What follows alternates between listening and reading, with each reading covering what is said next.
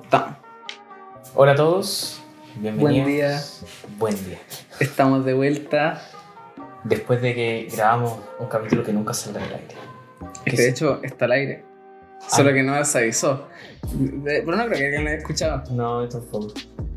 Pero Y bastante mediocre, por decirlo menos. sí, o- o algún día bueno, hablamos de la película. Yo creo que debí bajar ese. Sí, debería. Sí. No, cuando suba este lo voy a bajar. Eh, bueno, hoy día vamos a inaugurar como un- una sección, podríamos decirle, de, eh, de este podcast que esperemos que dure largo tiempo, donde vamos a revisitar la historia política estadounidense. No es porque tanto nos interese Estados Unidos, sino porque Las películas son buenas. las películas son, claro, buenas y hablan de ciertos temas que son re interesantes y vamos a hacer un seguimiento histórico. En el afán por encontrar un producto que hablara de los orígenes, llegamos a un producto que no es necesariamente una película. O sea, es que- vamos a hablar de una película. Es la. Social. no, es que. eh, o sea, es que en teoría de- depende de, de quién le pregunta. ¿cachai? Porque en teoría puede serlo dependiendo del contexto. Claro. Porque si te pones más nazi al respecto, vas a decir, no, no es una película. Pero si le preguntas a Spielberg, proba- probablemente no va a decir que es una película. Es que yo no siento que sea una película, pero creo que es, era la única forma de hacer un registro audiovisual de la obra. Eh, bueno, para que no- yo creo. Para Sí, vamos a hablar de Hamilton, el musical escrito, eh, dirigido. No, no lo dirige. Pero no dirige el musical, No, no, porque la grabación, el musical. Él escribe ¿Ya? el musical, Lin Manuel Miranda. No he dicho el nombre, es Hamilton por si acaso. Sí, pero dije Hamilton. Ah, lo dijiste sí, ya. sí. Ya, Lin Manuel Miranda escribe y protagoniza. Ya, Y el director se llama Thomas Cale, ya. que es el director de la puesta en escena. ¿Cachai? No Ok. dirige Lin Manuel Miranda. Bueno, este es el segundo musical de Lin Manuel Miranda, el primero titulado In the Heights, que va a tener su propia película el próximo año ¿En con el gran director. No, no, no, no, no, no, es, es de Warner, de hecho. Ah. Con el gran director de G.I. Joe Retaliation, pero tiene una película genuinamente buena que es eh, Crazy Rich Asians. Así No que. Sé que no la has visto. Eh, pero bueno, Hamilton es una, un musical, como ya dijimos, en clave hip hop se podría decir. ¿Mm? De hecho, también es mencionado como un disco de hip hop muy importante de los últimos años Claro. y habla sobre la vida de Alexander Hamilton, que es un padre fundador de Estados Unidos. El, lo- al principio hablábamos sobre si era película o no, porque la obra está disponible en Disney Plus, todos la pueden ver o pueden verla por. A partir de mañana. Claro, eh, pero el fondo no es un musical como se ha grabado Los Miserables, como Cats, que, que intentaron hacer una película de eso. No es una adaptación cinematográfica de Claro. una obra musical. Exacto. En el fondo uno ve el musical grabado con una cámara, con unas tomas más o menos estándar y de Yo creo que hacen el esfuerzo porque sea cinematográfico. De hecho, el, el director de la obra es el mismo director de la obra y que también ahora va a hacer su salto al cine con una adaptación nueva del violinista en el tejado. Pero más que eso, Mario, ¿cómo estás tú? Bien, esperanzado que hablemos de Hamilton y que hablemos de toda una seguidilla de tramas políticas estadounidenses que eh, son muy interesantes.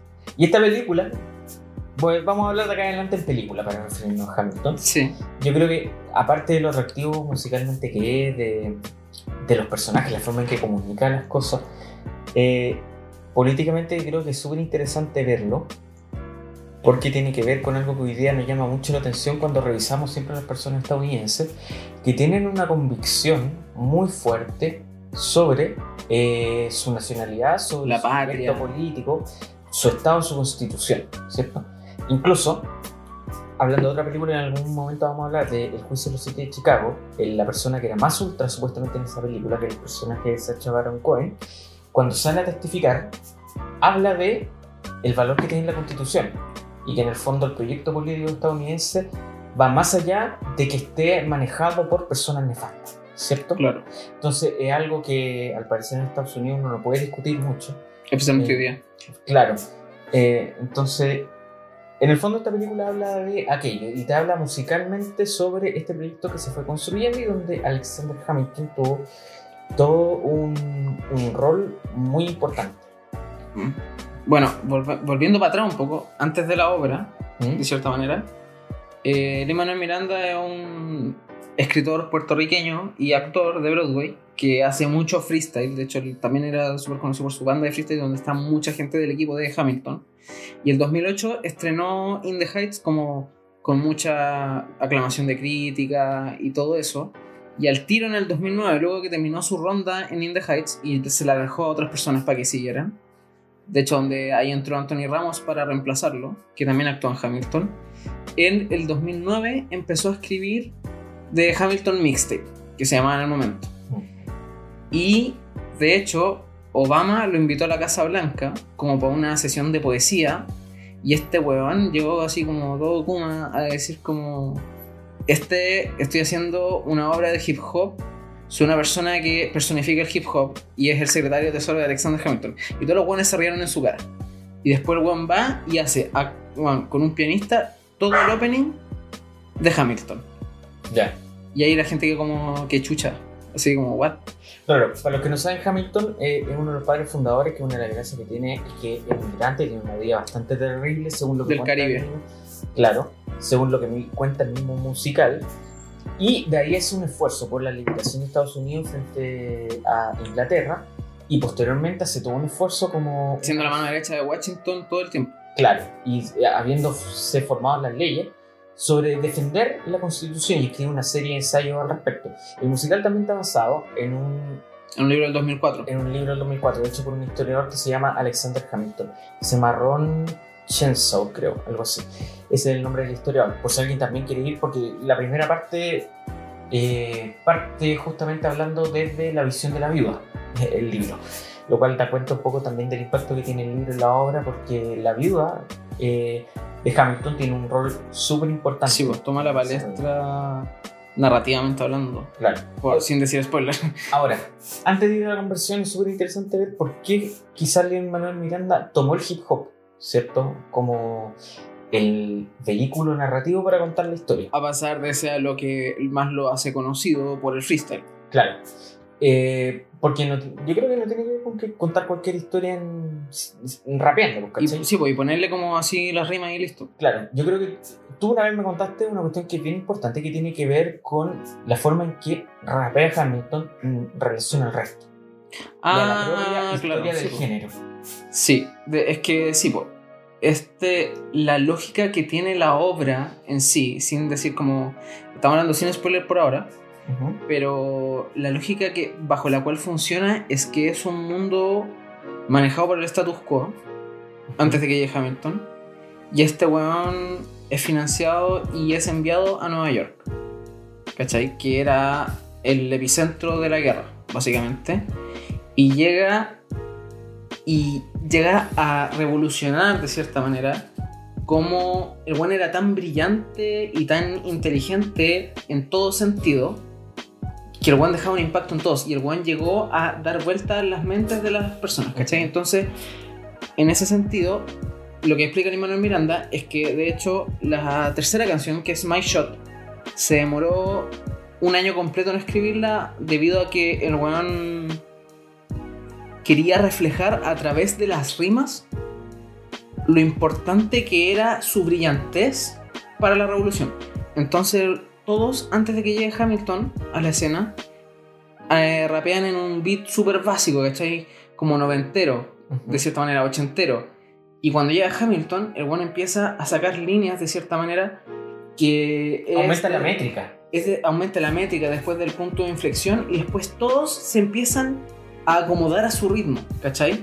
Entonces, a través de la misma lírica y del ritmo y del beat, te muestra lo brillante que es como persona. ¿Y cómo transforma el mundo? En el fondo, Sí. cuando tú conocías la nueva métrica, no podía hablar en la métrica anterior. Claro. Entonces, el mundo no volverá a ser el mismo como dice la misma letra del musical. Sí. Eh, podríamos ir avanzando en la historia porque la primera canción que muestra el Hamilton- primero que todo, Sí. esta película, yo creo que aquí vamos a hacer una pausa de spoiler. Yo creo que si pueden, y para cuando subamos esto, va a estar Disney Plus, y si no, está en Torrent desde julio. Y un poquito de base de la historia. Eh, esta película tiene la estructura de dos actos, porque los musicales tienen actos bajo los cuales dan intermedios. Ujú. Y dura un total de 2 horas 40 aproximadamente, con dos, de una hora, dos actos de 1 hora 20. Yo, yo diría que este tiene más como la estructura de una película de gángster, casi. Porque tiene el auge y la caída, de cierta Claro. manera. ¿Cachai? Porque están como... Los dos actos, en teoría, tienen dos actos cada uno. ¿Cachai? Porque el buen llega, llega al punto medio, ¿cachai? Que es ya el éxito, y después empieza la decadencia. Claro. ¿Cachai? Porque sabe que las estructuras de película de gángster tienen cuatro actos. Porque hacen todo el arco normal de los tres y después tienen que tener un cuarto que es la caída. Claro. ¿Cachai? Lo que pasa es que la caída es mucho más estrepitosa en Hamilton, de cierta manera, Claro. y más radical, decir así. Yo diría que también tiene que ver un poco con, con que la obra esconde un poco la lógica de que antes cuando no existe la nación, no existe el Estado, usualmente, eh, por ejemplo, cuando tú miras cualquier sociedad, cualquier Estado, existe una cuestión que funciona como pegamento social, ¿cierto? En la cual la gente se adhiere a las instituciones, que es lo, Claro. como, como lo que se puede llamar como afección, ¿cierto? Cuando uno tiene afecto a la institución. Y en esa medida en que eso existe, ¿cierto? Eh, La política tiende a tener sus propias reglas, las cuales nosotros no, ten- no entendemos usualmente, ¿cierto? Por eso no nos gusta tanto cuando un político arregla las cosas por detrás, ¿cierto? Sin embargo, así como funciona la política en todas partes del mundo, porque la Y política se así aleja. como se diseñó que funcionara. Claro, entonces una vez que Hamilton construye las reglas en el fondo del juego, ¿cierto? Defiende la constitución, construye las reglas económicas, ¿cierto? Y él habla de un virtuosismo en específico. Él mismo ni siquiera pudo vivir al nivel de ese virtuosismo porque comete una serie de cuestiones que lo alejan de ese ideal y después te encuentras con puros personajes que ninguno se mueve por el interés que se movía Hamilton en un momento. Claro. Entonces al final lo que te muestra eso, la caída tiene que ver con que Hamilton ya no es para ese mundo.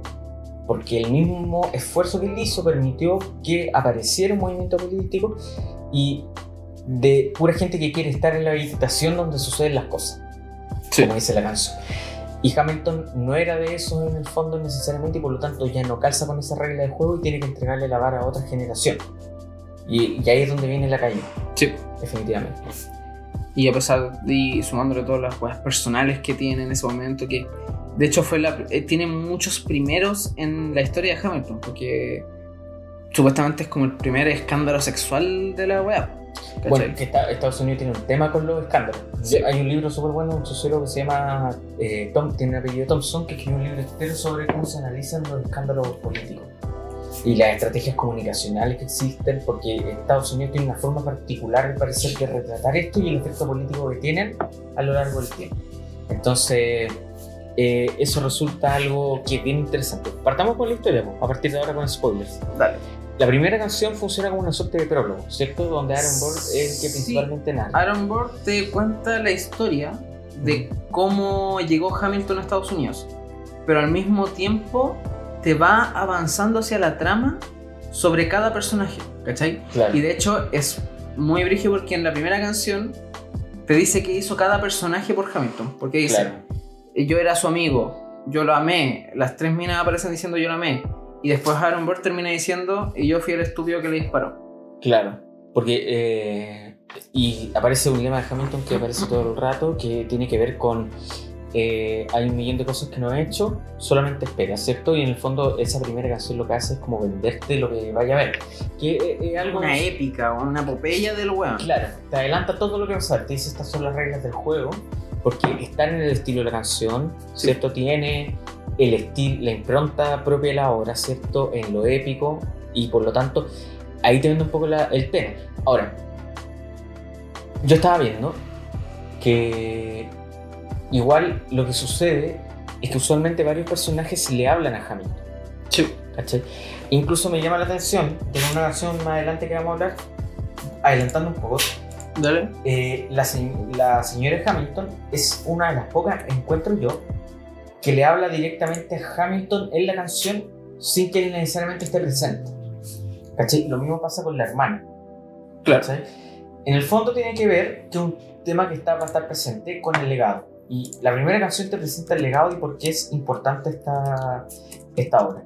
Y en ese legado, ¿cierto? Es, es muy importante la, la que va a ser la futura Vigo, ¿cierto? Porque supuestamente una, una- casi se puede entender como es una obra que le escriben ellos a Hamilton. ¿cierto? Sí, es como. Bueno, es que uno de los te- uno de los motivos más importantes que tiene la película, aparte de como de la política y de contarte cómo, cómo funciona, es el punto del legado, ¿cachai? Que de hecho ese es el motivo que lleva a cabo Washington al final de, Claro. de la obra, sin decir De más. su acto. eh, Sí, más que nada. eh, su personaje es siempre sobre el legado y eso es lo que siempre le intentó enseñar a, a Hamilton como personaje, ¿cachai? Claro, y en el fondo ahí se agudiza más lo que estaba diciendo recién, que eh, en el fondo tiene que ver con que Hamilton queda desfasado temporalmente, a pesar de que revoluciona y le da consistencia a la institución y a la arquitectura. Que siempre estuvo avanzado para su tiempo. avanzado, pero ahí queda pasado, porque Washington tiene que despedirse porque entiende que ya no es su rol y tiene que retirarse, y por lo tanto se termina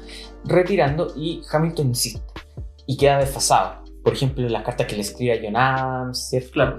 Eh, pero sigue siendo una persona importante. Volviendo, hecho, volviendo a eso, a lo de John Adams, también hay una miniserie de HBO de John Adams, donde pasa todo este mismo momento, ¿Mm? que dirige Tom Hopper, director de Cats. y Los ¿Cómo Miserables. se llama la miniserie? John Adams. Ah, no sabía. Y Actuó Paul Giamatti como John Adams. Entonces debería estar en HBO Go. Está en HBO, de hecho. Excelente. Pero Y- no sé si es buena, eso no puedo decirlo porque no la he visto. Eso, eso me declaro ignorante. Lo siento por la recomendación si es mala. Y bueno, eso te muestra la primera canción, ¿cierto? Y posteriormente parte una conversación de Hamilton con Aaron Burr. Cuando, que de hecho su, cuando se conocen y de hecho ahí comienzan a ser de cierta manera amigos. Claro. Es como que Siempre, se tratan de Sir, ¿cierto? Hay como una competencia amistosa entre ellos dos siempre porque es, de hecho, una de las cosas brillantes que hace la obra es como mostrarte paralelamente la vida de ellos dos Mm. y de cómo siempre se van topando y se van compitiendo. Y, Aaron Burr que, eh, supuestamente es como el hijo pródigo de Princeton, Sí. habiendo salido. Y tiene una envidia por Hamilton de que Hamilton, teniendo el origen que tiene, logra más éxito que él en muchas cosas. Y ahí se explica en la primera canción cuál es el origen de por qué quizá Aaron Burr no calza. Porque el consejo que le da Aaron Burr a Hamilton al principio es habla menos y sonríe más. No le Sí. digas al resto lo que piensas, porque Sí. podrías terminar muerto. Entonces, eh, ahí Hamilton se encuentra con todo su séquito de los que van a ser sus primeros amigos, ¿cierto? No, nombre. que son Lafayette, Lafayette. eh, John Lawrence y el otro no me acuerdo cómo se llama. Ya, pero sí. Bueno, Hercules Mulligan. Mulligan, ¿verdad? Y em, ahí está lo que estaba mencionando Pablo delante, que es cuando empiezan a rapear todo al Sí, principio. porque de hecho, al principio de la canción, de hecho, ni siquiera antes de My Shot, de hecho, es todavía Sí. en la segunda canción, ¿Sí? se conocen todos en el bar y después empiezan a hacer un freestyle de la weá y empiezan así como a sacar sus rimas para definirse sus personajes Claro. y de Son- repente, En el fondo están todos buscando un sentido. sí, po, en esa canción. y entra Aaron Burr y dice su, su personaje y después el weón le dice, pero si no tomas un lado, ¿por qué mueres? O sea, ¿por qué, por qué causa caeras al final? Porque dice, what will you fall for? ¿Cachai? Y ahí empieza la canción My Shot. Claro, te dice, Who are you? Y te, ¿qué va a hacer este chico? Y ahí parte Hamilton. Y ahí empieza como la el testamento de Hamilton, que es como, así soy yo, ¿cachai? Claro. Y es un rap bien difícil de seguir si tú lo estás escuchando solo en inglés, ¿cierto? Sí, de hecho igual es recomendable verlo con subtítulos, como para entender la letra, porque Ah, bueno, el disco está en Spotify. va o sea, una... que te gusta, es un- Sí, de hecho un hay una canción que no está en el disco. Pero vamos a llegar a eso. Eh, y empieza este, este rapeo de Hamilton donde se define, eh, donde en el fondo él plantea la necesidad de independizarse de Inglaterra, ¿cierto? Sí, Para liberar al pueblo, ¿cachai? Y de cómo siempre fue esa su, su norte, de cierta manera, como que el weón va Si no definimos la nación de nuestro Estado, ¿cuál será el Estado de nuestra nación? Sí, dice en el fondo. Que en el fondo define como la necesidad de un proceso constituyente. Sí, pues, ¿cachai? Que liberar y crear como el objetivo de crear esta democracia, de cierta manera.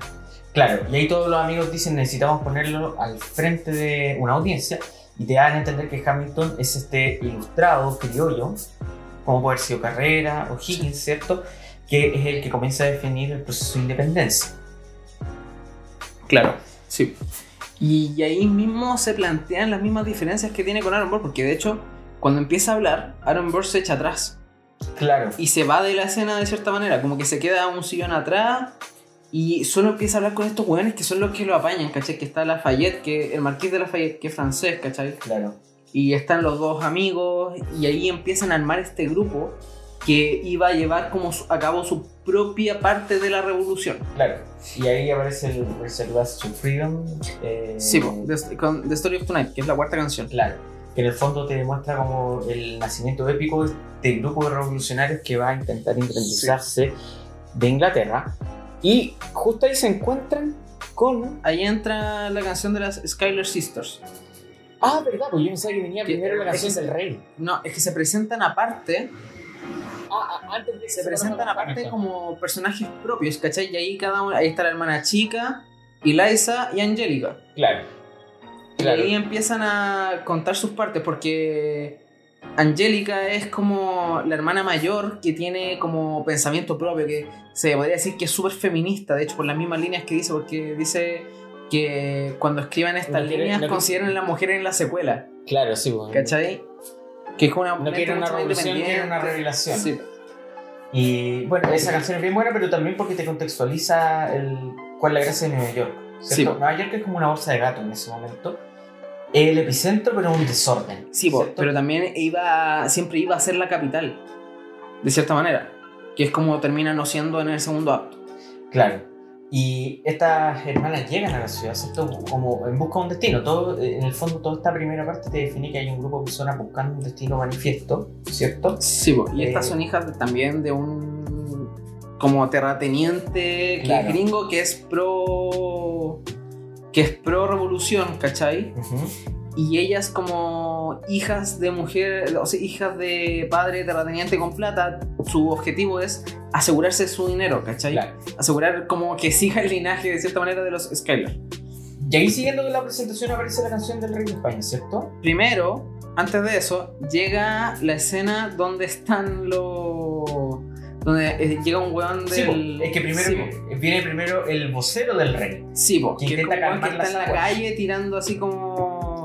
La revolución no es buena, una- un discurso muy rechazo. Claro. El punto, ahí líricamente, hay un punto porque el, como que la canción es lo más tradicional que existe. Sí, po. Que es como un musical clásico. Es como muy recitando su Claro. poesía.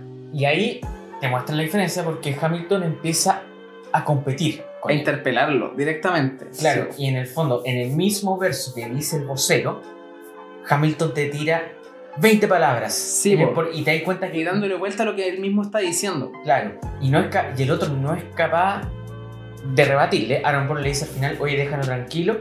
Y Hamilton le dice, en algún momento tienes que dejar la amabilidad, ¿cierto? Sí. Y Y ahí- tomar un lado. Claro, y ahí es donde aparece A Message from the King, ¿cierto? Sí. Que el- Donde entra Jonathan Groff en un maravilloso, pero maravilloso papel.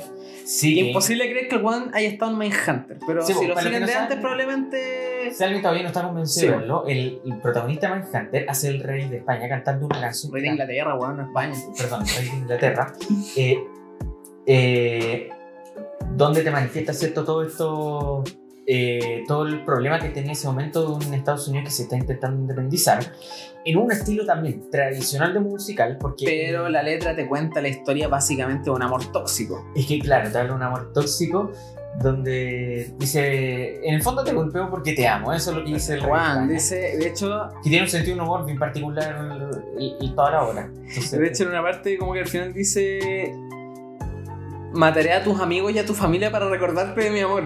De hecho, Claro, dice. sí. Es- Esa es la- una de las últimas líneas. Y bueno, el weón canta hermoso, así, y es un weón masiúdico. Bueno, es que la actuación es increíble de ese weón, porque Sí. hace con, con tan poco, ah. el weón hace demasiado. Claro. Y tiene un rol súper importante en la obra porque en el fondo cuando él se toma el escenario, él maneja todo. Da las sí, órdenes. entonces tiene toda una performance bien interesante. Eh, Y van a aprovecharte como un contexto cultural de la weá, que es lo que pasaba en el otro lado. claro, exacto. Y, en el fondo son- eh, yo creo que es una de mis canciones favoritas porque es muy pegajosa. Eh, ah, bueno, entonces que Manuel Miranda también lo invitaron a presentarle al rey de España, de España, no, de Inglaterra, la obra. Ah, claro, no, no, es que de hecho llegaron el príncipe Harry y la Meghan, llegaron al, a Broadway a verla, Sí, po. en una cabina secreta que está. Mm. Y ahí el buen los pudo conocer y agradecía mucho que no se enojaran porque estaba hablando así de su tatara tatarabuelo, así. Eh, claro. Eh, Bueno, después de esta canción del rey de Inglaterra, ahí tenemos cuando conoce... Llega la entrada de George Washington. Claro, se repite en el fondo la canción del prólogo al principio. Ese como un bastardo, todo Sí, eso. que, que un, es un motif muy repetido a Sí. través de la obra. Bueno, que la obra se basa en pura referencia. En el fondo, la segunda obra funciona en una referencia constante. Incluso una de las últimas canciones, que vamos a llegar a eso, referencia muchísimas canciones que se hablan. Sí, es que, es que en general funciona como un soundtrack, porque tiene motifs ¿Mm? tanto auditivos como en letra que van reintegrándose a sí mismos y resignificándose. ¿Cachai? Que es una de las bases para hacer la una obra musical funcional. Claro, en eso es importante mencionar que en Mike Shot hay un momento solo en Hamilton donde habla, pienso tanto en la muerte que parece una memoria, ¿cierto? Y ¿Cuándo sé cuándo me va a llegar. Y me va a llegar. Y se relaciona constantemente con algo que dice todo el mundo, porque es que es como si se te acabara todo el tiempo. En el fondo, porque con poco te construye un personaje Hamilton que está asustado por la muerte, de que la muerte lo pille, porque entiende que por su personalidad, Porque, no, porque también la muerte va a marcar cuál es su legado exacto, y cuál va a ser su historia. pero en el fondo él sabe que eventualmente él va a llegar, ¿cierto?, a la muerte, y que no puede llegar a la muerte sin haber construido algo. Pero es que sin embargo ahí está el tema, porque una de las primeras, de hecho creo que en esta misma canción, llega y el weón le dice cuál es la... Porque el weón dice, de hecho, ahí está, Washington le dice, ¿quieres morir? Yo, ¿Quieres ser un mártir? Y el weón le dice, sí. Y dice, morir es fácil, vivir es mucho más difícil. Exactamente. ¿Cachai? Y ahí es donde Washington llega a marcar un antes y un después en el personaje de cierta manera, porque ahí llega a marcar mal el legado. Porque él lo único que quiere es morir, una causa por la cual morir. Claro, ¿Cachai? Porque lo único que hizo fue escapar de la muerte toda su vida, porque se enfermó, murió su mamá. Se enfer- después se suicidó su primo, como dice la canción. El Juan vive de una serie de tragedias y el Juan lo único que hizo para sobrevivir fue leer, educarse y así mismo fue, lo que, fue que lo Claro. mandaron. Y el Juan después fue a liderar la guerra, pero ¿cachai? se siente como que la muerte lo persigue. Sí. Constantemente todos sus amigos mueren también. Su- Al igual que Aaron Burr, que Claro. todos los. Todos los que. eh, también dice, todos los que me han amado han muerto. Claro, ¿Cachai? De hecho, siempre es un paralelo muy importante Aaron Burr. sí. Y el, el punto que viene, viene en la canción donde conoce a Eliza, ¿o no? Después es Ray Man y la canción 9 es A Winter's Ball, que es la canción donde conoce a Angelica y a Eliza. Exactamente. Eh, donde en el fondo ahí aparece el motivo de Helpless, ¿cierto? Donde ella queda anodada por este compadre, donde en el fondo se conocen. Eh, Angélica le presenta a Hamilton a Eliza, Sí. ¿cierto? Eh, ella queda impresionada por este compadre, por la capacidad que tiene, por sus ideas, ¿cierto? Sí, porque bueno, ahí te saca una línea para Ambrose apenas la conoce. Si, si, si tuvo una guerra para conocernos, va a haber valido la pena, pues. Claro, entonces no tiene ningún dinero, ¿cierto? Pero quiere pedirle la mano. Solo tiene como su don de la palabra, básicamente. Claro, y la canción viaja, por eso es inadaptable. La canción segundos viajas a las cartas que se Te cuenta entregan. toda la historia, que bueno, es brillante específicamente esa La canción. síntesis narrativa. En el te fondo. cuenta toda la historia de amor de, de igual es como un mes en general porque se casaron súper rápido. No, es que no sabéis, pero en el fondo te Es que de hecho dice como mucho. dos semanas después me tienen enamorado con sus cartas. Claro, y después le está, dos pidiendo la semanas después se están casando. le está pidiendo la mano al, al papá, le dice solamente sé fiel, ¿cierto? Sí. Un tema importante.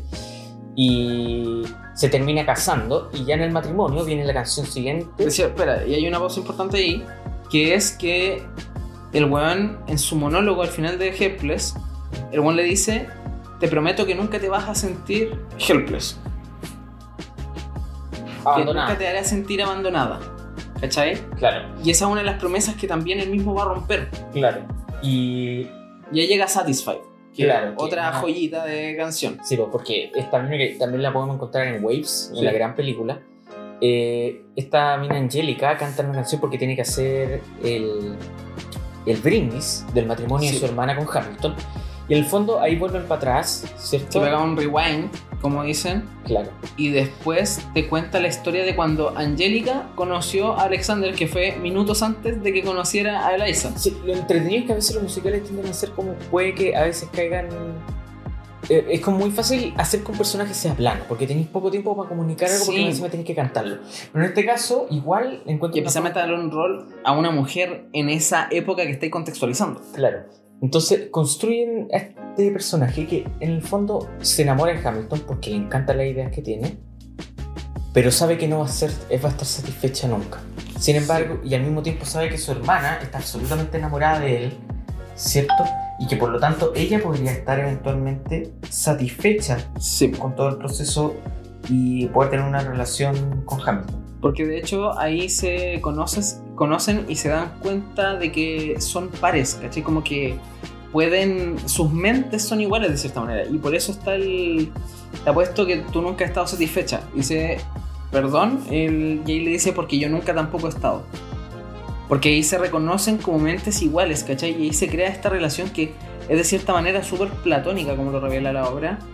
Y es como una admiración completa de cuerpo y de alma, de cierta manera. Pero ella le cede el puesto a su hermana. Y ahí cuenta cómo ella sacrifica todo porque su hermana sea feliz y de cómo su lugar como primera hija de la familia no le permite poder casarse con alguien que es pobre como Alexander. Porque ella tiene que asegurar que siga el linaje y, la, y el éxito económico del mismo linaje. Claro. Eh, y en el fondo es una canción súper buena. De hecho, y la del- interpretación también es increíble porque ahí se pega uno, un, uno una métrica huevonada. Claro, y, y en el fondo vuelve al presente donde se da cuenta que nunca va a estar satisfecha, Claro. ¿cierto? Eh, y se va a arrepentir por el resto de los días de haber tomado esa decisión de aceptar que su hermana estuviera con, con Hamilton, porque ella la habría, en el fondo habría dejado que Hamilton, o sea, que ella estuviese, ella habría renunciado a Hamilton con tal de que Angélica fuese Sí. feliz también. Claro. Después, ¿qué, qué sigue de eso? Después sigue The Story of Tonight Reprise, que es la misma canción de I May Not Live to See Your Glory. Claro. Y ahí empiezan a, empiezan a hacer el mismo chiste de que no iba a ser libre porque se había casado. Claro, Y después llega Aaron Burr Sí. ahí cuenta que el weón también está con una mujer, pero resulta que es la esposa de un comandante británico. claro. Entonces no puede salir con ella, solo puede estar en interior en su casa mientras el weón no está. Y eso conlleva a la canción 13 que es Wait for It, Claro. que es la canción que te explica el personaje de Aaron Burr. Claro, que eh, el amor no discrimina entre rico y pobre, solamente te quita, te quita y te quita, ¿cierto? Porque él está sufriendo porque no puede tener esta relación abiertamente con la persona que ama, ¿cierto? Pero el tema es que aquí también se explica de cierta manera su amarillismo. Un ¿Ya? poquito. Como que el weón dice, yo no puedo... lle-". Ahí también se devuelve al Talk Less, Smile More. ¿Cachai? Porque no le dice a nadie lo que está buscando. Porque el weón empieza... El weón no toma, no llega y toma lo que quiere como Hamilton lo hace. Porque ese es el punto de Hamilton, que es directo y que el weón va directo a la fuente y va a lograr la weá. Pero el tema es que Aaron Burr tiene mucho que perder.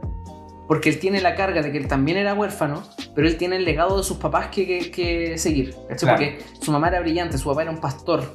¿Cachai? Y el weón quiere poder cumplir con ese legado. Entonces el weón no va a arriesgar todo. Entonces el weón lo que dice, como dice Wait for it, el weón va a esperar su momento. Exacto. ¿Cachai? Y ahí se explica de cierta manera su, su amarillismo. Claro, en el fondo la rabia que tiene con Hamilton al final es porque le quita el momento.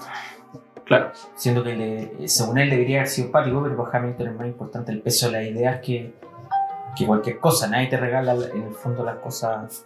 como el weón, la cuestión de Hamilton es que el weón perdió todo de la misma manera, pero por eso mismo no tiene nada que perder, porque el weón no tiene el peso del legado de la familia y él lo único que tiene es su nombre, ¿cachai? Y por eso él va a armar su legado como pueda, a diferencia de Aaron Burr, Claro. ¿cachai? Ahí se empiezan a construir estos paralelos que tienen. Y esto lleva a la canción de Stay Alive, que es cuando empiezan a hablar en la guerra y lo y aquí Washington hace que Se presenta Washington primero. no, Washington ya lo conversamos. Que se presentan Roy Man. Pero aquí es cuando Ah, contratan ya. a Hamilton. Sí. Y el Juan lo hace su mano derecha.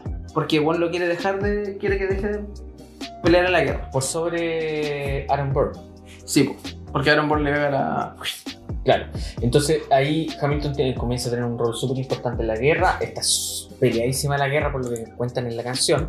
Y en ese momento George Washington decide hacer a un general a una persona por sobre Hamilton, Sí, po. el cual tiene un desempeño bastante pobre, ¿cierto? Sí, pues están, están, está en un pésimo estado el ejército, ¿cachai? Y están todos muy mal. Claro. Y esta persona eh, tiene un desempeño terrible y termina hablando mal de Washington, que Washington supuestamente Sí. tiene, eh, no es una persona con capacidad de liderazgo, lo cual hiere mucho a Hamilton porque él es una persona bastante leal con Washington y no puede tomar ninguna medida porque quiere batirse a duelo con él, pero no lo deja. Pero, sí, pero el tema es que le dieron las órdenes de no responder. Pero el tema es que el mejor amigo de Hamilton, que es, Anthony- que es interpretado por Anthony Ramos, que es John Lawrence, uno dice, entonces yo lo haré. Claro, Y ahí te llega eh, Ten Duel Commandments, los 10 mana- mandamientos del duelo. que es un tema que se repite. Sí, que también es otro porque va a llevar hasta el final porque se va a tener a duelo constantemente en la obra Claro, y van a mostrarte el duelo que tiene Aaron- el Charles Lee con John Lawrence. ¿Cachai? Donde los segundos van a ser Alexander Hamilton y Aaron Burr. ¿Cachai? claro. Entonces, eso te explica un poco el contexto, cómo funcionan los duelos, ¿cierto? Donde tenés que elegir un lugar, ¿cierto? El proceso, la negabilidad. Sí, ver, ver la posibilidad de negociar y si no, tenéis que batirte a duelo nomás y el que muere, muere. pues. Sí, pues sí, es que.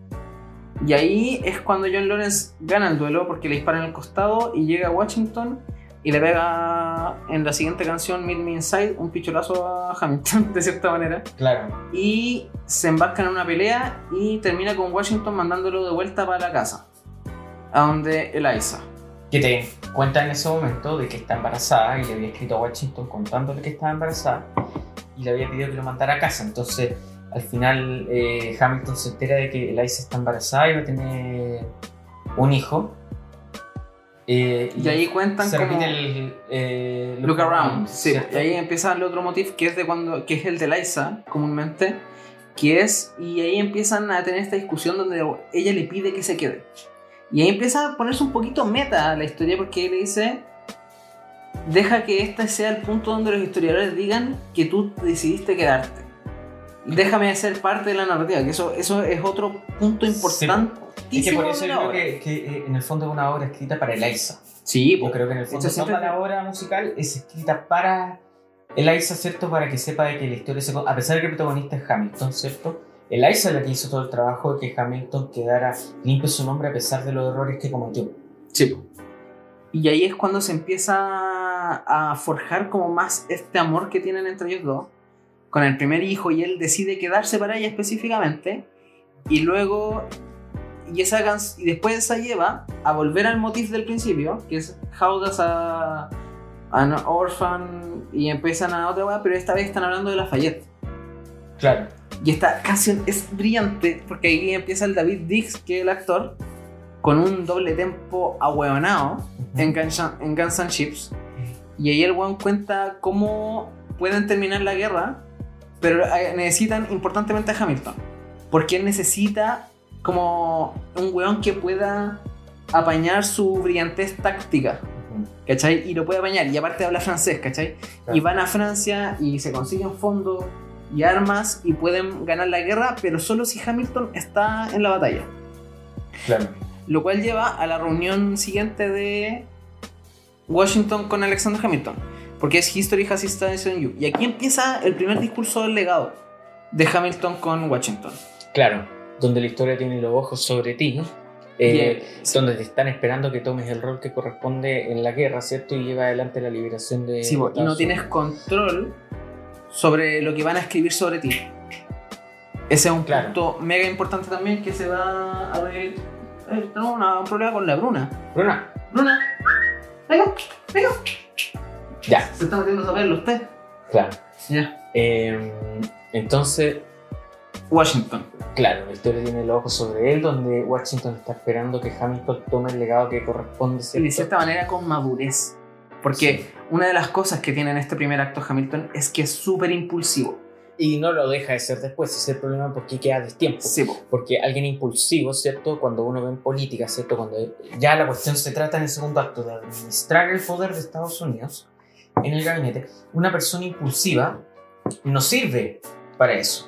Porque en el fondo la cautela, medición, el establecer alianza es lo que te lleva adelante en la política tradicional Claro. de, de partidos en el fondo. Y por eso Hamilton queda ya fuera de tiempo en esa parte. Y ahí el weón como que dice, ¿por qué me dice esto? Porque tenemos que seguir, ¿cachai? Y de hecho el weón le entrega su espada para que ganen la guerra. Y ahí empieza la canción de Yorktown, que es la canción de la batalla final de la independencia. Claro. Y esa canción también es terrible buena. Y ahí el weón vuelve al motif de... Pienso en la muerte tanto que se siente como una memoria. Claro. Que ese es otro, el otro punto que lo va a llevar. Y pero ahí el one le da vuelta porque dice: Me está esperando la Isa, pero también está esperando un hijo. Tengo que volver a casa. Claro. Y eso es lo que lo man- Esa es la Le primera la base que lo va a mantener vivo por el resto del primer acto. Claro, porque ahí deja la imposibilidad, impulsividad de lado de que no puede dar la vida por todos. Sí, y hace que todos sus soldados se quiten las balas para que para poder andar sigilosamente. Y de hecho, como que supuestamente van por el- todas partes sin disparar una sola bala para poder pillar a los soldados desprevenidos sigilosamente, ¿cachai? Y luego, al final de la canción, es que ganan la guerra. Robó el, el juguete. Eh, Ya. eh, Y ahí es que terminan ganando la guerra. Y de hecho, la canción se llama Yorktown. Y ahí entra el The World Turned Upside Down, que es el mundo se dio vuelta. claro, porque supuestamente el legado de Hamilton es que transformó el mundo también, ¿cierto? Y que Estados Unidos se libere implica que aparezca otro mundo, ¿cierto? Eh, disponible para, para todos. pues. Sí, pues, Y eh, cambia la crear la democracia. Claro. Sí, pues, porque en ese momento no había tantos países en democracia. Incluso Lafayette menciona eh, en una canción de que Francia está en el anarquismo puro. También. Sí, pues. Entonces no existían De como- hecho, en, en- en esta misma canción, que porque parte con Lafayette y Hamilton, donde We get dicen the el, job done. Immigrants, we get the job done, pero el otro dice, dice ¿qué pasa? ¿Qué haces después de esto? Y el buen le dice, me devuelvo a Francia y si me dan la oportunidad le doy libertad a mi pueblo. Claro. Porque esto es justo antes de la Revolución Francesa. Sí, También hay que contextualizar eso. claro. Que eso también va a ser importante en el segundo acto. Y al mismo tiempo, el. Bueno, todo esto para entender una referencia en Knives Out. Sí.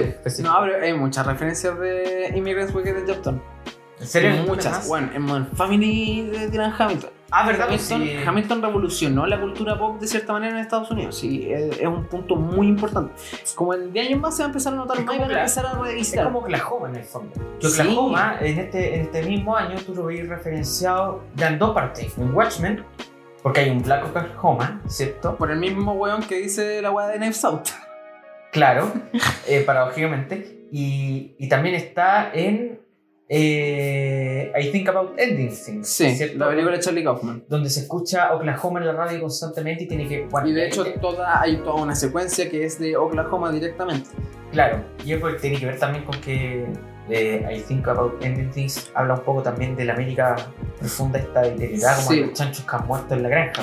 Sí. Bueno, volvamos. Sí. Es que quizás Oklahoma conversa directamente con Hamilton Sí. también en ese sentido. Y luego de esto, de que ganan la guerra, llega el rey por segunda vez y dice con su canción What Comes Next. Y aquí eh, llega el rey amurrado. Tengo la lista acá, Mario, no me. Sí, sí, sí, sí. sí. Tengo el claro. setlist. Y aquí llega el rey amurrado porque perdieron la guerra. Y dice: ¿Qué van a hacer ahora? Y dice: Cuando su gente los odie, no vuelvan hacia mí.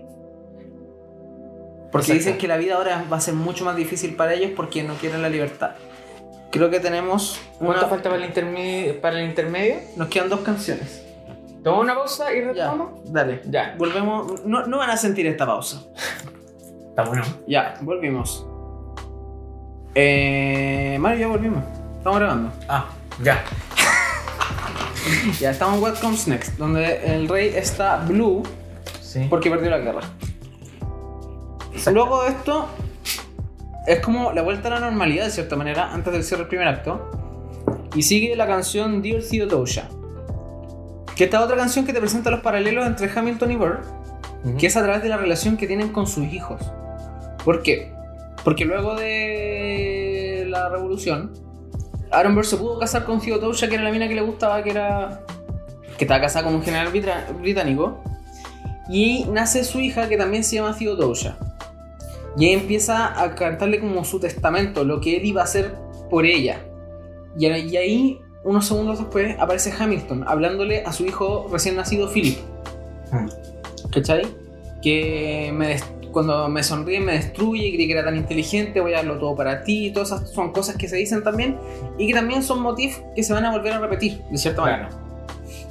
Y ahí se muestra y después llega la última canción que es Non-Stop. Que ahí es cuando Hamilton va a donde Burr y le pide que lo ayude a defender la constitución. Claro. Porque los dos vuelven a ser abogados muy importantes en Nueva York. Claro, que ese es como el legado más importante de Hamilton, podríamos decir. Aparte del tema de la guerra, tiene que ver con que Hamilton valóricamente, ideológicamente defendió una constitución, porque al final hay plantea que la constitución es un desastre, y, y es normal, pues todas las constituciones van a ser un desastre si estáis definiendo todo, ¿cachai? Pero en el fondo tenéis que hacer que todo se cuadre. Y ahí plantea la idea de la enmienda. Claro, exactamente, y hace toda esta enmienda, las defiende con nombre anónimo, incluso tengo entendido. Los documentos anónimos, sí. Que hacen o- los, los papeles federalistas, Claro, que se llaman. y hace toda esta defensa. Y Son 81 ensayos. Y es un padre fundador en el fondo porque ideológicamente construye todos los valores en torno a los cuales van a girar la nación estadounidense hasta el día de hoy. Y después forja todo el sistema económico. Exactamente. Que al final es una de las cosas que nunca se puede destruir del todo, ¿cachai? Chivo. En el fondo, sin el trabajo de Hamilton, Estados Unidos podría haber pasado por el mismo camino que pasó Chile, incluso podría haberse terminado eventualmente separando En partes. En, partes, pues, ¿cachai? Entonces, ese trabajo Claro. de unificación que hace Hamilton, de hacer que todos congreguen ciertos valores y que la constitución sea de todo y tenga todo un trabajo detrás y construye este sistema económico que le va a dar estabilidad, que es uno de los grandes mitos al final. Sí. Si bien Estados Unidos es capitalista, lo hace a partir de todo un, tipo de barreras restrictivas que van a permitir de que la economía sea estable por mucho tiempo y permita el crecimiento, haciendo que ya en el siglo XX sea una potencia. Claro, y después de esto se, se cierra el primer acto de cierta manera, porque luego de que Aaron Burr rechazó defenderlo en su amarillismo, porque dijo, ¿qué pasa si estoy apostando en el caballo equivocado? Y esa es la lógica, que va a esperar su momento, porque ahí sí que van a tener todas sus cartas cerca de su pecho. Y el One habla con James Madison y otro One cuyo nombre no recuerdo, porque James Madison después pasa a ser un personaje importante, que es un conservador muy importante en Estados Unidos en el momento y van a escribir los papeles federalistas, que son 81 ensayos anónimamente publicados, que los mencionamos recién, que van a estar en defensa de la Constitución. Claro. Y el tema es que aquí uno escribió 5 y se aburrió, James Madison escribió 15 y los otros 51 los escribió Hamilton. Claro. Y ahí empieza Why do you write like you're running out of time? Cierto. Esa es la primera mención de Bowen porque escribe como si se le acabara el tiempo. Porque Bowen siempre está escribiendo. El Bowen, todo su talento es de la escritura de cierta manera. Lo cual se enlaza mucho con el nivel de talento que tiene con las palabras. Claro, Eso y- siempre y un que también lo muestran como abogado. Claro. Porque termina su carrera de abogado, ¿cierto? Y de ahí hace todo un trabajo, ¿cierto? En defender constantemente a muchas personas. Y dicen que una locura, o sea, el compadre hablaba y todos quedaban con la boca abierta, convencidos, porque tenía un poder de convencimiento al parecer muy importante. Claro. Y al final del primer acto llega, vuelve Washington a la trama. Y como presidente esta vez. Y le pide, necesito liderar. Y, me y le pide que sea su secretario de Estado. Claro, que es una de las tareas más importantes. Y ahí empieza la discusión con Eliza. Para el segundo acto se comienza a setear, que es el tener el tiempo para la familia. El isn't this enough? Claro. ¿Qué pasa con nosotros? Y con Angélica. Y Angélica menciona que nunca va a estar satisfecho. Y aquí el one dice, no voy a perder mi tiro. Que también es otro motivo muy importante porque es my shot. Y no voy a desperdiciar mi tiro. Y aquí el one le dice que sí a Washington. Y se acaba el primer acto. Exactamente. con su canción número 23. Y aquí hay un punto importante a mencionar, que es como al comienzo del segundo acto notamos que hay muchos actores que cambian de personaje.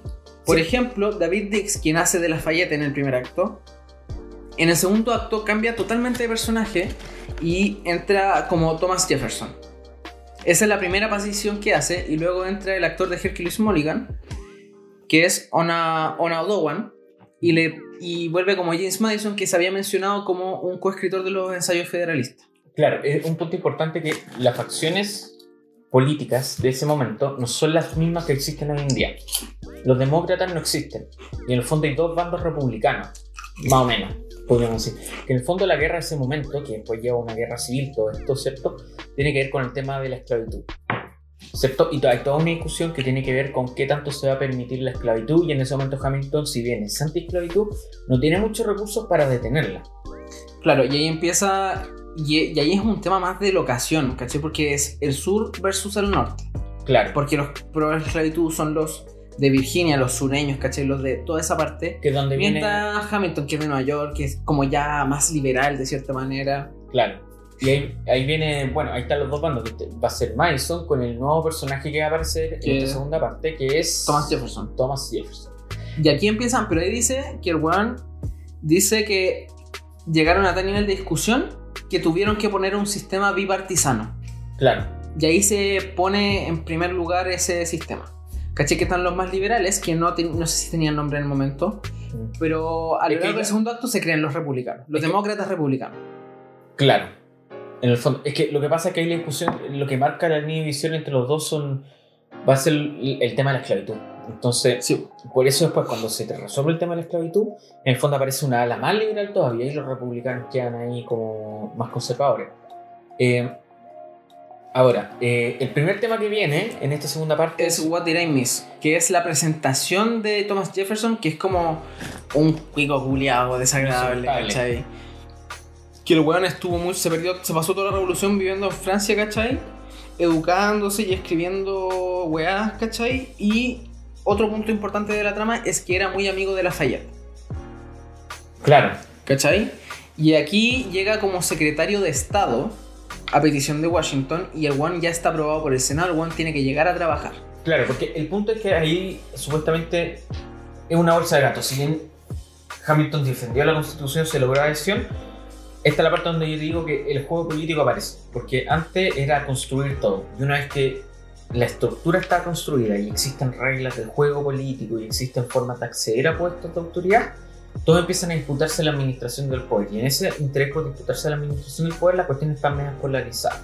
Claro, y ahí se repite el motif que dice Washington, donde dice el morir es fácil, Claro, y acá el, el vivir es más difícil lo cambia por liderar, claro. es más difícil. Entonces, eh, en el fondo lo que tienen que hacer es llamar a este personaje Jefferson para que administre el poder, llegue a los acuerdos, mantenga el Estado estable, ¿cierto?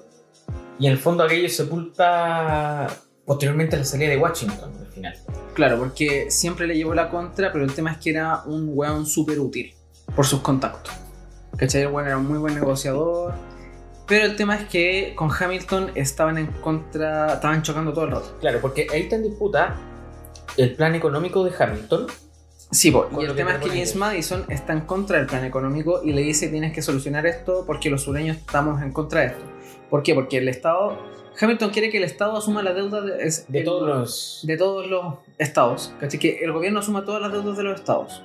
¿Cachai? Y los sureños están en contra de eso porque ellos no tienen deudas porque ellos tienen la esclavitud, ¿cachai? No tienen que pagar por la labor, de cierta manera. Claro. Eso es lo que sé. Porque, y, eso, y esto es un punto importante que pasa, porque pasa directo a una canción que se llama Cabinet Battle One, que es que la segunda canción pasa a una, a una reunión de gabinete. Claro, el, la de Pero gabinete se una plantea una rap. batalla de rap, ¿cachai? Que los guanes como que es, es él versus Hamilton, ¿cachai? Claro. Y empiezan a discutir sobre qué pasa con la economía en Estados Unidos, qué pasa con las deudas que Y tiene. la gracia es que Jefferson llega al mismo nivel de la métrica que él, porque el mundo ya cambió y todos ya están hablando el mismo lenguaje. Sí, fondo. Y de hecho aquí... Y tiene todo el sentido que sea una batalla de rap, porque si te llega alguien a revolucionar musicalmente todo, la batalla de rap es la única forma de resolverlo si es que entendís que Sí. el juego político se juega en las reglas del rap. ¿Vos cachai? ¿cachai? Sí, po. Y ahí te empiezan a empatar todo. Y aquí es cuando Hamilton, de cierta manera, sale con toda su impulsividad a atacar a Jefferson. Pero sin embargo, eh, necesita a Jefferson porque no tiene los votos Mm. para establecerlo. Y luego volvemos a la, al- a la vida familiar de Hamilton con la tercera canción, Mm. que es cuando se presenta aquí otro personaje que cambió de rol, otro actor que cambió de rol, perdón, que es eh, Antonio Ramos, que Claro. después de John Lawrence, el one pasa a ser... Ahí nos saltamos una parte, weón. Porque hay una canción que no está, que es después de la. Después de la liberación de Estados Unidos, se muere John Lawrence. Y esa canción no está en el disco. Mm, ¿Verdad? Porque ese es. Otra canción y ahí se revela que murió en una. y vuelve como fantasma y le dice. Del Tell the Story of Tonight, ¿cachai? Que es como con esa misma canción Claro. y, dice: Mañana habrá más de nosotros. Como prometiéndole. Porque una de las mayores intenciones de John Lawrence era liberar a los negros. Claro. A mí lo que me parece interesante es que el hecho que se intercambien los actores, ¿cachai? A excepción de Ramos, eh, de Anthony Ramos, con los otros dos igual hace que dos amigos van a ser el mismo personaje en enemigo. Eso cambia, en el fondo te pone en eje eh, eh, la idea de dos actos, ascenso, descenso, todos a favor, después todos en contra. Claro. Y bueno, y también tiene que ver un tema súper importante con el casting, porque el casting es una weá como que de hecho le dicen como de cierta manera colorblind, casi daltónica sería la traducción literal, pero no aplica porque el tema es que es un casting que no ve color, porque gran parte del cast también es afroamericano. Mm. ¿Cachai? Y eso también tiene que ver con un tema de la historia es de todos, de cierta manera. Que eso es lo que quiere decir eh, Lin-Manuel Miranda con la obra. Y también con la democratización de esto, ¿cachai? Por eso Jefferson, que es un esclavista, está interpretado por un negro, ¿cachai? Y bueno, Por aquí pasa... un, un musical americano. Sí, pues de hecho la obra se llama, para los que no saben, se llama Hamilton, An American Musical. ¿Cachai? Que la weá es sobre Estados Unidos como país, ¿cachai? A la larga, más que sobre ese espacio-tiempo, es como sobre cómo termina siendo, de cierta manera. Claro, y en la vida familiar de Hamilton encontramos que se está su hijo, que se manda un rap muy chistoso. My name is Philip, I am I'm a poet, poet. es muy buena.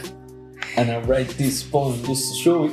Y, Y aquí es cuando empiezan a tomar la vida familiar y la canción se llama Take a Break, porque el buen está tan metido con pasar este plan por el Congreso, el plan económico para salvar las deudas, que el weón no puede pasar el verano con su familia.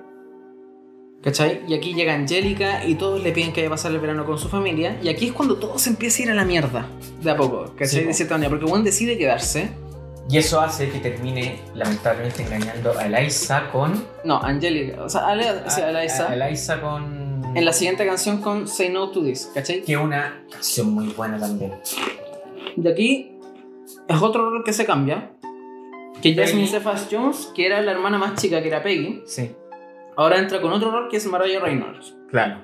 Que Y- es la amante, de cierta manera, de Y Hamilton. en el fondo es una persona que le pide plata a Hamilton, Hamilton la conoce y en el fondo establece una relación sentimental con él, la cual después el esposo de esta mujer va a escribirle diciendo que se metió con su señor y que por lo tanto le pague para mantener el silencio. Claro, y toda esa canción es nuevamente en una narrativa que está maravillosamente apretada, ¿cachai? Sin que se sienta, te cuenta toda esta historia en Claro. una sola canción. Y ahí te, te, te hablan al tiro de la imposibilidad de Hamilton, porque en el fondo, ¿cómo decirle que no? ¿Cómo decirle que no a todo el exceso de trabajo? ¿Cómo decirle que no?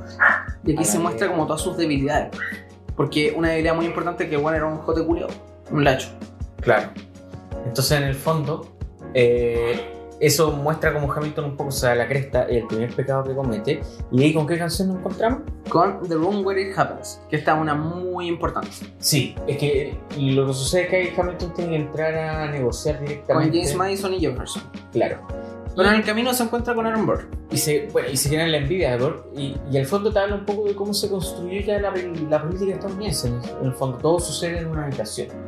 Y en el fondo, el poder se va a definir sobre quién puede estar en la habitación y quién no. Y eh, cuánto dais y cuánto entregáis, y es básicamente Claro. un juego de póker. Es que sí, po, el punto es que toda De hecho, eso va, eso va como el, el tono de la canción, porque si te acordáis, como que la weá va como con una weá más, Claro. Es que más de blues, de cierta Hoy en manera. día no está muy, muy bien visto, pero en el fondo en cualquier parte del mundo la política tiene que ver con el arte de negociar. A puerta cerrada. Usualmente a puertas cerradas hay negociaciones que son más transparentes que otras, pero al final el- la negociación es, es lo que mueve todo, ¿cachai?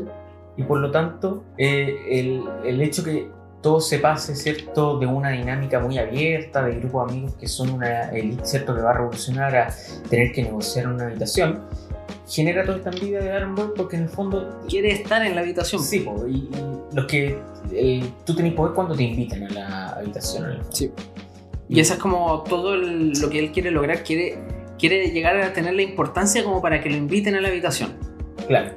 Y ahí la canción como meter en la tónica, nadie estuvo ahí, por lo tanto nadie sabe exactamente lo que pasó. ¿cierto? Entra como una bola más como Rachomón, de como yo dije, yo digo que pasó esto y yo digo que pasó esto. Jefferson en su wea pasada caca dice que el weón lo necesitaba. ¿Cachai? Y, eh, James Madison sale con la idea de que trabajen más cerca de la casa. ¿Por qué? Porque la capital está en Nueva York en el momento, ¿Mm? pero los hueones quieren pasar eh, la capital a Virginia, que sería al final Washington DC. ¿Cachai? Y ahí ellos le ofrecen entregarle los votos que necesita, porque ellos controlan el partido de cierta manera, a cambio de que cambien la capital de Estados Unidos a Washington. Exactamente. Y aquí es cuando Hamilton como que se avispa supuestamente, como se revela al final de la canción, donde el one le entregó eso, pero al final daba lo mismo porque todo el sistema económico y Mm. todos los bancos Y están banca. en Nueva York. Y él controla los bancos por el rol que tiene. ¿Cachai? Entonces no, no necesita nada más porque el one al final, como dice la canción, gané todo lo que quería y gané más que de lo que, de lo que quería. Claro. Porque los buenos sin querer le entregaron todo. Y ahí, ¿a qué vamos entonces? a Skyler Defeated, que es cuando se revela que Aaron Burr tomó el, pap- el to- llega al Senado tomando el rol del papá de Angélica y Eliza. Claro. ¿Por qué? Porque tomó el rol de los hueones que no les caen bien Hamilton. Los hueones que son de la periferia y que no confían en él por ser un hueón que controla todo el dinero. Que es la imagen que empieza a ganar en este momento, donde el hueón empieza como a mover plata como quiere, porque ese es el punto, donde Jefferson le entrega un poder nunca antes visto de manejar la economía de Estados Unidos Claro. a como él quiera para poder formar un sistema que funcione. Y luego se, aquí se empieza como a fragmentar como la relación entre Aaron Burr y Alexander Hamilton. Porque aquí Exacto. empiezan a llegar a una rivalidad más directa. Ahí es donde viene el cuestionamiento, ¿cierto? Donde creen que Hamilton está. está pronto. todavía no, eso en dos canciones más. Porque primero tenemos la segunda batalla de gabinete, que es sobre la Revolución Francesa, que es sobre que Francia le entregó la plata a cambio de que cuando ellos tuvieran un problema, ellos fueran a ayudarlos. Claro. El tema es que en Francia ya no hay rey, porque lo degollaron, Claro. y el tema es que están pidiendo ayuda. El tema es que no hay a quién ayudar. Y esa es la discusión que tienen Jefferson con Alexander Hamilton, y el único que tienen que, venderle la bomba es a Washington, porque esa decisión queda solo de él. El tema es que Hamilton no quiere porque el país no está en situación como de poder ir a ayudar a otro país porque no tienen estabilidad todavía. Claro. ¿Cachai? Y Jefferson quiere ir porque obviamente eh, Fran- él estuvo en Francia y él es amigo de Lafayette. El tema es que aquí gana Hamilton esta batalla y hacen una, un tratado de neutralidad Ujú. para no entrar en el problema. Claro. El tema es que aquí Jefferson queda mega picado.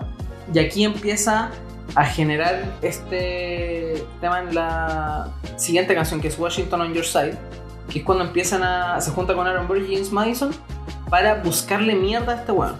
Claro. ¿Cachai? Que Porque en el fondo el poder de Hamilton reside en su trayectoria, en el hecho que es de la confianza de Washington. Mientras Washington está en el poder, en el fondo le va a mantener la legitimidad, le va a mantener el poder y por lo tanto tiene el control total sobre todo. y que no confían en él de cierta manera por elitismo. Porque el Mm. weón dice que el weón es un pobre vestido de rico. Exactamente. un- que es un rico falso de cierta manera. Entonces el weón empiezan a buscar que el weón haya robado plata. Y ahí encuentran el, el registro de los cheques que le estaba pagando. Todavía no. Eso es más rato, porque aquí empiezan a plantear la idea ¿Ya? y el tema es que después llega la renuncia de Jefferson para irse... Y por ende la renuncia de, de Washington. No, sí, no, pues, es que no renuncia, porque el weón dice ya tenían elecciones. Sí, weón pero- renuncia para irse contra... Claro, tenía, tenía otro periodo para postular y decidió no postular, pero en el fondo ren- renunciar. pues. Y aquí llega otro punto alto de la hora. ¿Ya? que es el One Last Time, que es la última canción de Washington en la obra, como personaje diegéticamente. Y aquí empiezan a hablar de como cuál es el legado que va a dejar Washington para el país, ¿cachai? Claro, Que el weón no se quiere quedar porque el weón tiene que permitir que la democracia siga. claro. Entonces el weón, independiente de lo que pasa, va a ser mejor Porque van a aprender a avanzar como Porque tiene que país. entregar la posta, bueno, en el fondo, porque la, gracia- la fortaleza era defender la constitución para que la constitución te permitiera que todo el proceso surgiera, independiente de que estuviera Hamilton. Más allá de personas, sino Claro. que de una estructura. Claro. Y aquí es la despedida, que es una canción súper emocional, ¿cachai? Porque Mm, habla del legado, que Claro. es un tema que también se repite, ¿cachai? Una canción súper completa de cierta manera. Y luego volvemos a la última canción del rey. Pero antes de eso, es muy bonita la canción anterior porque creo que está el discurso exacto que escribe. Claro, sí, porque lo empiezan a recitar con Hamilton y después entra Washington Claro. y hace su despedida. La última canción del rey, cuando se entera que John Adams es el que va a ser presidente. Sí. Y ahí Juan dice, ese, ese hombre pequeño que me habló hace tantos años, y allí el rey entra en felicidad porque todo se va a ir a la mierda. Porque se van a hacer pico entre todos. Sí, muy chistoso. Dice: No sabía que tenían que circular tanto. tantas personas en el poder. Como sí, que pues, como que ese... Es verdad que se va de presidente, no sabía que, que eso era algo que podías hacer, dice. Claro, entonces al final igual te muestra como en su lírica la visión antigua, porque su estilo es antiguo y sus ideas son Yo antiguas. un monarca, pues, bueno. Claro. Entonces, después de eso tenemos. Tenemos The Adams Administration, que es la canción de cuando llega Adams y a Hamilton lo echan del poder. Porque aparentemente le dice bastardo criollo John Adams en su oficina y ahí el weón le responde en el diario en una carta así que hay una canción eliminada que te dice que decía la carta. De Claro. hecho. Y aquí entran, aquí los weones dicen ya estamos listos, digámosle lo que sabemos. Ah, sí, porque el punto de que Hamilton pierde harta legitimidad porque insulta abiertamente Sí. A este weón. Entonces, al insultarlo, ¿cierto? Pierde mucha legitimidad, pierde mucho poder, ¿cierto? Porque parece una persona descontrolada. Y ahí es cuando te das cuenta que ya no tiene mucho sentido Hamilton con las reglas del momento, ¿cierto? ahí ya no tiene piso. Está descontextualizado porque está actuando de la forma de una forma que el poder ya no requiere, en el fondo. Sí, pues, de cierta manera como que al perder a, a Washington como que ya perdió todo piso para poder ser un político. No, no, por su personalidad, su personalidad ya no calza con las reglas actuales. Sí, pero el que lo mantenía en línea era Washington, de cierta Sí, manera. Claro, también. Entonces después pasamos al We Know, que es cuando llega en un, como en una canción más como jamaicana de cierta manera, Ujú. como en, un- en ese ritmo. El We Know que es con- cuando llega James Madison con Thomas Jefferson y Aaron Burr a decirle todo lo que saben y le dicen robaste plata. Y aquí lo que tiene que decir Hamilton es yo no robé plata porque mm, tuve este problema con Mariah Reynolds y me cobraron plata, pero nunca pagué con un centavo que no fuera mío. ¿Cachai? El weón nunca fue un ladrón, sino que tuvo otros problemas. Claro. Y efectivamente. Y aquí, y, eh, eh, claro, lo que pasa es que eso va a llevar, ¿cierto?, a que Hamilton se dé cuenta a la larga de que no tiene. O sea, no tiene mucho sentido seguir escondiendo lo que pasó. Y saca un panfleto. sí, The Reynolds Pamphlet, que es la siguiente canción. Y aquí el weón manda una carta como a un, a un diario y el weón cuenta toda la weá que pasó. Pero así, weón, Con lujo de weón se tira, se, weón se va a la mierda, básicamente. Claro. Y el weón cuenta todo lo que le pasó con la mina. El tema es que después dice... Nunca va a ser presidente por eso, dice Sí. Jefferson. es- y logró como era cometido, ¿cachai? El weón ya no tiene lugar en la política estadounidense, de cierta manera.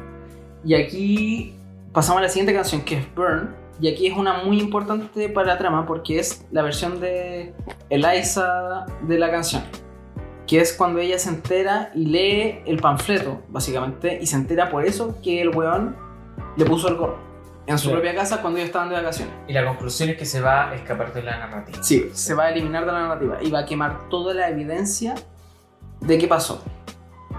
Y se desaparece un poquito de la trama. Vuelve a la trama del hijo, básicamente. Entonces, aquí el hijo tiene 20 años, es un adulto y el weón está en la universidad. Claro. Pero el tema es que hay un weón que habló mal de su papá. ¿Y qué hace Philip? Lo reta a duelo. Y el weón después va a hablar con su papá y le dice, cuando estés listo, apunta hacia el cielo y si es un hombre de honor, él va a ser lo debería mismo". disparar, cierto. Y aquí, este es un punto súper importante porque el hijo apunta al cielo, pero el tema es que le disparan y se muere. Claro. Y en su lecho de muerte estaba su papá y su mamá.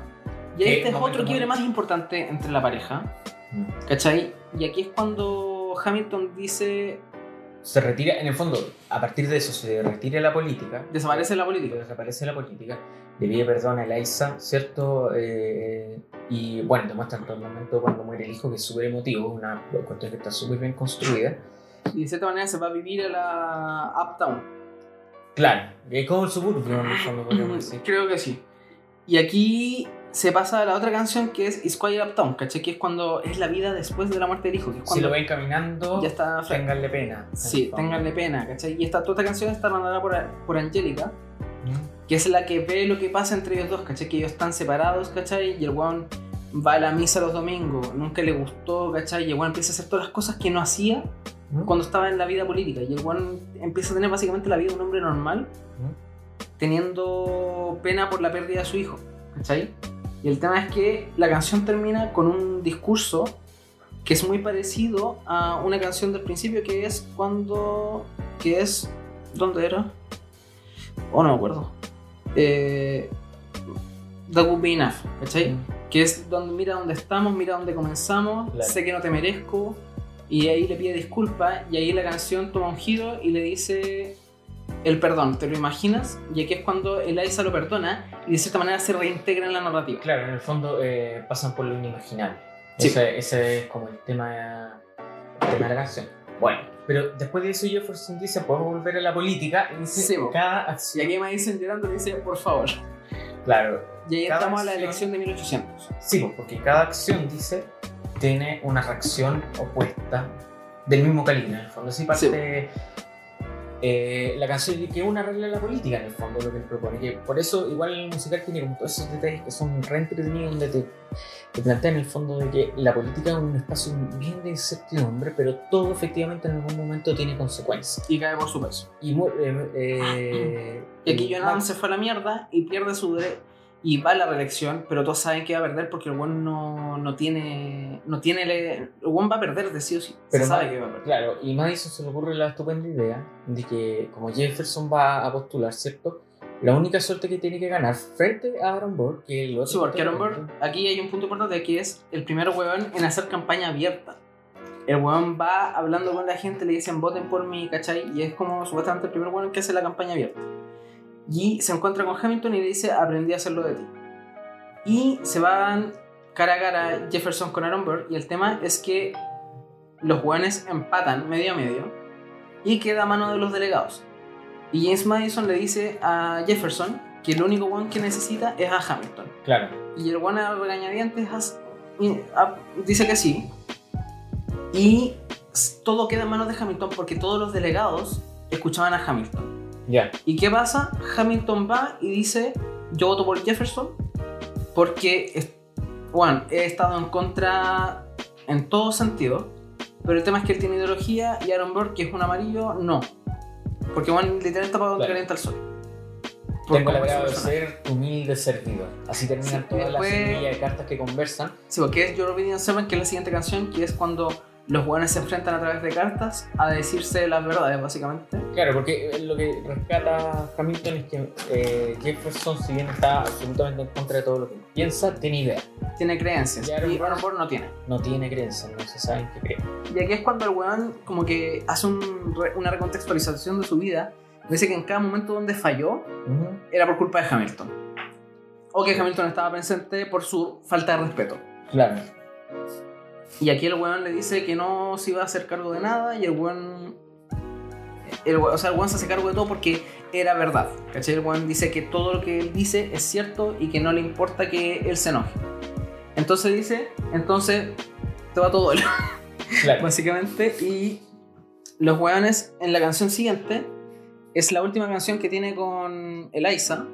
Hamilton. Y es como básicamente su despedida. Y el weón lo último que le dice es, eres la mejor de las mujeres y la mejor de las esposas.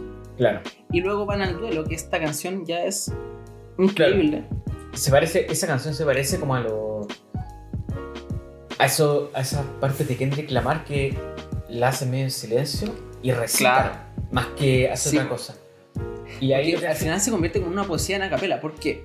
Porque dice, esta canción se llama The World Was Wide Enough, ¿cachai? Porque esta weá dura como ya nueve minutos, ¿cachai? Que es todo el camino del duelo, pues, que es cuando llegan, son los diez mandamientos de Aaron Burr.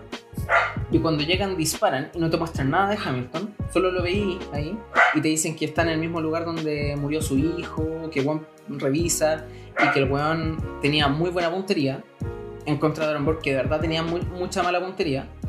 Y justo cuando llega el disparo, la bala se detiene y se pasa por toda la corriente de conciencia que tiene Claro, Alexander Hamilton, que es totalmente un recitado de poesía a capela. Y recopilación de todas las canciones. po. De todos los motivos que tenía antes, que es el que parte con, me imagino, la muerte tanto que se parece a una memoria.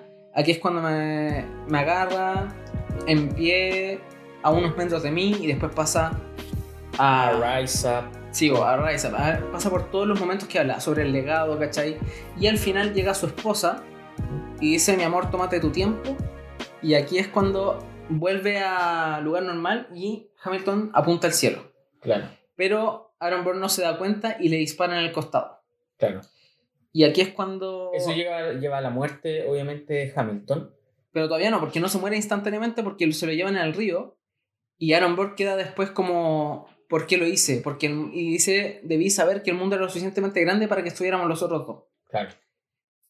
El tema es que aquí la narrativa toma como un cierre narrativo entre todos. De hecho, todos están de blanco. Y se, se repite en el fondo, eh, en el fondo un ep- epílogo. Sí, pues un cierre de todos los motivos porque la canción se llama ¿Quién vive, quién muere, quién cuenta tu historia? Que es básicamente sobre todo lo que es la obra. Claro. ¿Cachai? Porque es una canción sobre el legado. Y de hecho, parte con Hamilton la canción y vuelve a decir lo, lo mismo que dijo en la última canción. de- lo que nunca te dicen, porque tú nunca tienes control. Quién vive, quién muere y quién cuenta tu historia. Claro. Y después llega Angélica, que dice, todos los padres fundadores tienen, pueden morir de viejo. Todos pueden contar su, elegir quién cuenta su historia. Pero cuando te mueres, ¿quién cuenta tu historia? ¿Cachai? Y ahí entra Eliza. Y aquí empieza a contar qué pasa después de... Claro, que funda el orfanato, eh, hace todo el esfuerzo para que el legado. Ella vive Hamilton 50 años más que él. Y se, claro, se dedica a reconstruir el legado de Hamilton. Y de todos sus amigos, porque cuenta la historia de todos los soldados que pelearon con él. Cuenta la historia de Washington, ¿cachai? De hecho, ella hace el monumento de Washington en todos los 50 años, pelea en contra de la esclavitud y cumple todo lo, todo lo que quería hacer Hamilton en su nombre, pero dice que nunca tuvo suficiente tiempo. Claro. Y el detalle bacán, que tú lo manejáis mejor y quizá lo puedes explicar mejor, que tiene que ver que el. Lo descubrí en un TikTok. Claro, que, que te das cuenta al final de. Sí, porque al que en el fondo que el, que el musical es en el fondo para Eliza. Sí, po. Que ese Aquí es el gran giro. se parte, se pasa un monólogo principalmente de Liza, donde te dice todo lo que hizo. como todo lo que ella hizo y te dice, pero nunca fue suficiente. Y después le dice, pero cuando me muera, ¿quién va a contar tu historia? El tema es que aquí hay una parte que uno nunca entiende completamente. O sea, hay muy poca gente que lo cachó, porque con la gente que he conversado, como que en general nunca cachan y te dicen así como. Pasa un punto donde sale Alexander Hamilton de la escena. Supuestamente. Vuelve a entrar como Lin Manuel. O sea, igual está confirmado por la actriz. Ah, ya. Vuelve a entrar, pero como Lin Manuel Miranda. En el fondo entra la. Y cuando justo habla de quién cuenta tu historia, entra él y ella lo mira y no lo reconoce. Y después la vuelve a llevar hacia adelante y ella tira como un grito como de Después de ver la emoción. luz y la gente. Sí, po, como que ella mira a todo el público y ella tiene como un grito de emoción y ella aparentemente es porque, según se explica, es porque rompe la cuarta pared y ella ve a Lin Manuel Miranda y por eso no lo reconoce y ahí se da cuenta que él contó la historia de ella. Y ella es el foco de la historia porque es sobre ella, básicamente. Claro. Exactamente. En el fondo igual cierra la Y es manera. por eso uno llora al final. Claro, es un final súper bueno, súper satisfactorio. Y al final te termináis construyendo una historia que es para Eliza.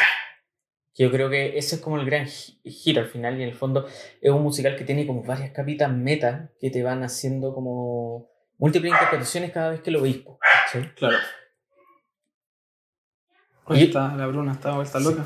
Yo creo que con eso no sé, palabras Sí, de cierre. a mí me gustaría decir que a mí me parece que, como lo vean, o sea, yo creo que ver la obra es imposible, básicamente, porque primero, pandemia. Mm. Segundo, la weá, verla vale como 900 lucas por persona. La verdad es carísimo ver Broadway.